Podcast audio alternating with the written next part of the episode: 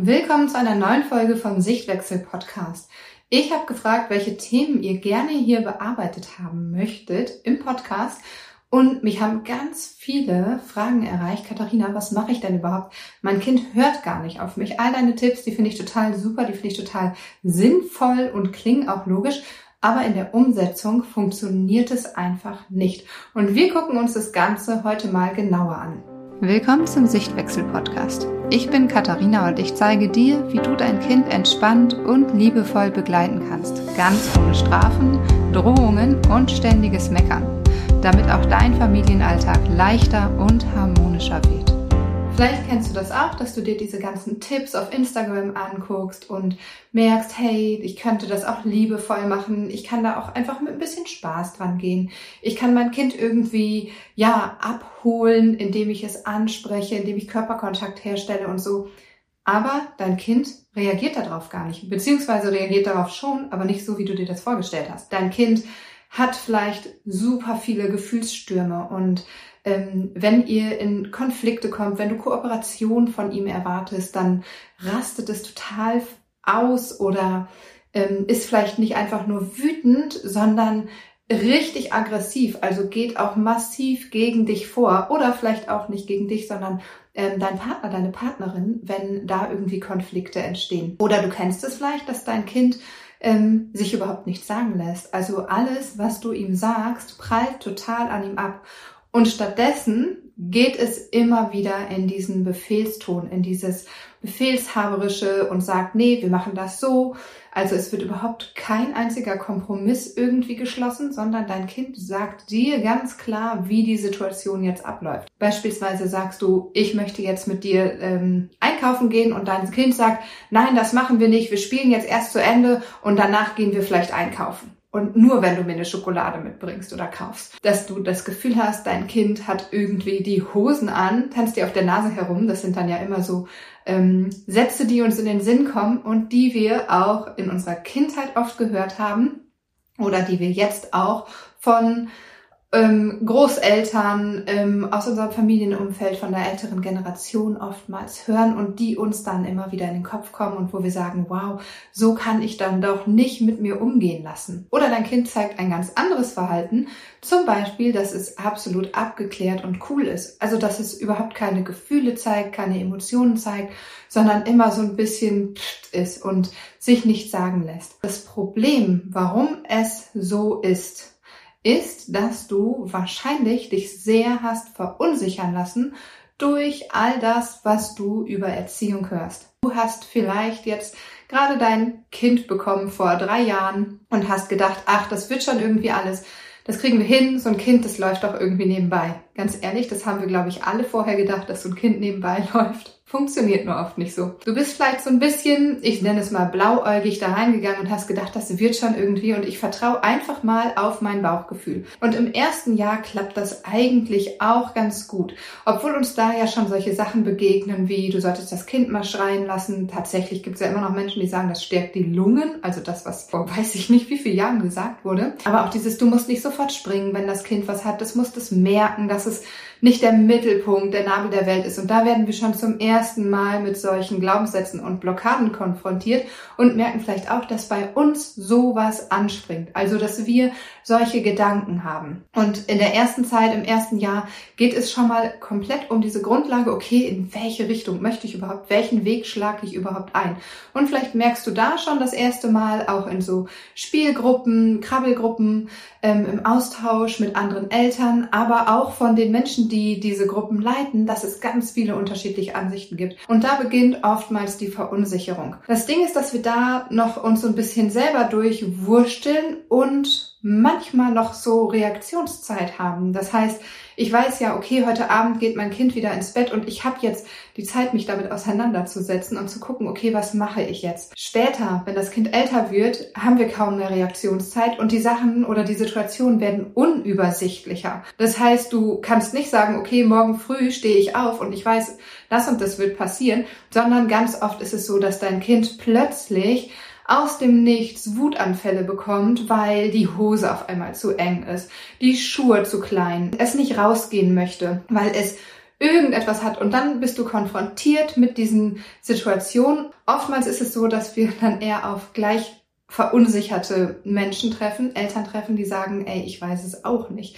Oder aber wir treffen auf ähm, Fachkräfte beispielsweise in der Kita, die unterschiedliche Meinungen haben. Also die einen sagen, na ja, wenn die Schuhe morgens zu eng sind, dann lass sie doch aus und wenn es möglich ist, dann fahrt doch ohne Schuhe in die Kita. Die anderen sagen, ey, so ein Theater würde ich morgens schon gar nicht mitmachen und würde ganz klar sagen, was Phase ist. Wenn du da gerade so zwischensteckst und immer wieder dich verunsichern lässt, dann kann es gut sein, dass sich das auch auf dein Verhalten auswirkt. Und das Ding ist, dass du jetzt wahrscheinlich immer wieder so ein bisschen hin und her switcht und nicht weißt, wie du es richtig machen sollst. Heute versuchst du dies mit dem liebevollen Weg. Das funktioniert aber nicht. Morgen früh ist das Theater noch größer, also ziehst du es richtig durch und sagst Schluss jetzt, keine Lust mehr darauf. Und dann kommt das Kind halt ähm, ja, einfach in die Schuhe gesteckt und ihr fahrt unter Tränen in die Kita. Auch ein super anstrengender Morgen, aber zumindest wird dir von der Kita gespiegelt, dass, er, dass dein Kind sich dann beruhigt hat und trotzdem merkst du, ey, irgendwie,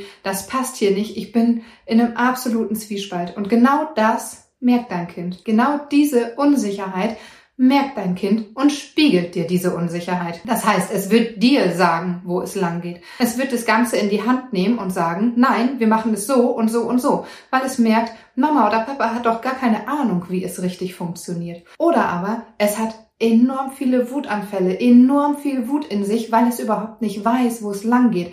Du bist total unberechenbar für dein Kind. Dein Verhalten ist super unberechenbar. Heute dies, morgen das. Was kommt denn übermorgen? Und so fällt dein Kind in eine totale Wut und in eine Verzweiflung im Grunde. Oder dein Kind wird total emotional abgeschottet und sagt, ich lasse da jetzt gar nichts mehr an, sich, an mich rankommen und ist so cool und ähm, ja, auch so ein bisschen frech vielleicht dabei, also lässt dich überhaupt nicht mehr ran und du hast das Gefühl, ich habe gar keinen Zugang zu meinem Kind.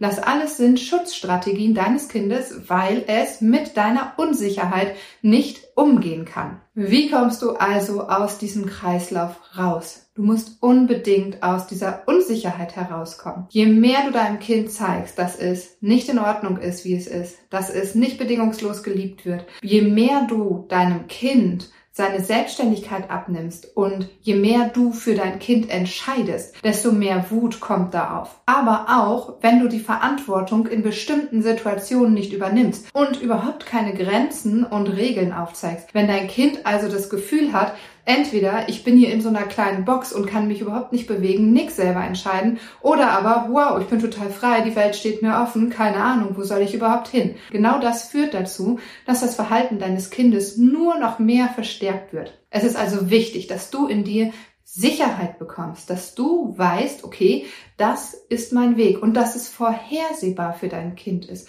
dass es weiß, die Situation läuft so und so ab, dass dein Kind sich gleichzeitig geliebt fühlt, bedingungslos geliebt fühlt und dass es weiß, es gibt einen bestimmten Rahmen, in dem ich mich bewegen kann.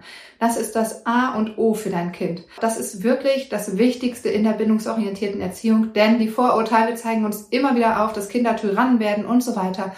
Und ja, das kann natürlich passieren, wenn du deinem Kind keine Grenzen setzt, keine Regeln setzt, wenn du die laissez-faire Erziehung im Grunde umsetzt. Und dieser Spagat ist total schwierig. Also ganz oft rutschen Eltern genau dazwischen her. Entweder sie werden total autoritär oder laissez-faire. Und am Ende haben sie einfach das Ergebnis, dass sie sagen, mein Kind macht sowieso einfach gar nichts, hört überhaupt nicht auf mich, ich komme da nicht ran. Verbindung kannst du sowieso komplett vergessen. Wenn du dir wünschst, dein Kind wirklich liebevoll zu führen und wenn du Schritt für Schritt wissen möchtest, wie du auch in Verbindung gehst mit deinem Kind, wie du Bindung aufbaust, wie du einen gesunden Rahmen setzen kannst aus Grenzen und Freiräumen, wie du deinem Kind zeigen kannst, dass es bedingungslos geliebt wird, wie du mit seinen Gefühlen umgehen kannst, wie du damit umgehen kannst, wenn es nicht kooperiert und wie du vor allem für dich sorgen kannst. Denn ich habe gerade schon immer wieder davon geredet, dass auch du ganz viele innere Blockaden hast, Glaubenssätze, immer wieder gespiegelt bekommst, vielleicht auch von deinem Umfeld ähm, wie es geht, wie es nicht geht und da total unsicher bist und dann auch einfach Glaubenssätze dich bestimmen und Blockaden dich bestimmen und eher das, was du als Kind erlebt hast, bestimmt, wie du erziehst. Wenn du davon wegkommen möchtest und genau wissen möchtest, wie du dein Kind liebevoll erziehen kannst, wie du Grenzen gesund setzen kannst, wie du deine Grenzen wahren kannst, wie du auf dich wieder mehr achtest, trag dich ein für den Bindungskurs. Wir starten im April mit der neuen Runde und ich begleite dich sechs Monate auf deinem Weg. Wenn du auf der Warteliste stehst, bekommst du sogar ein paar Tage früher die Möglichkeit, dir deinen Platz schon zu sichern.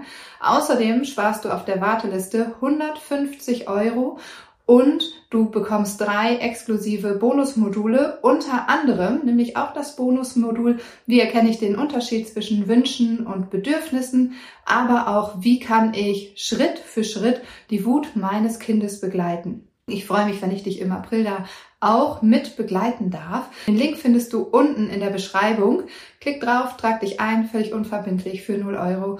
Und dann freue ich mich, wenn wir uns nächste Woche wiedersehen.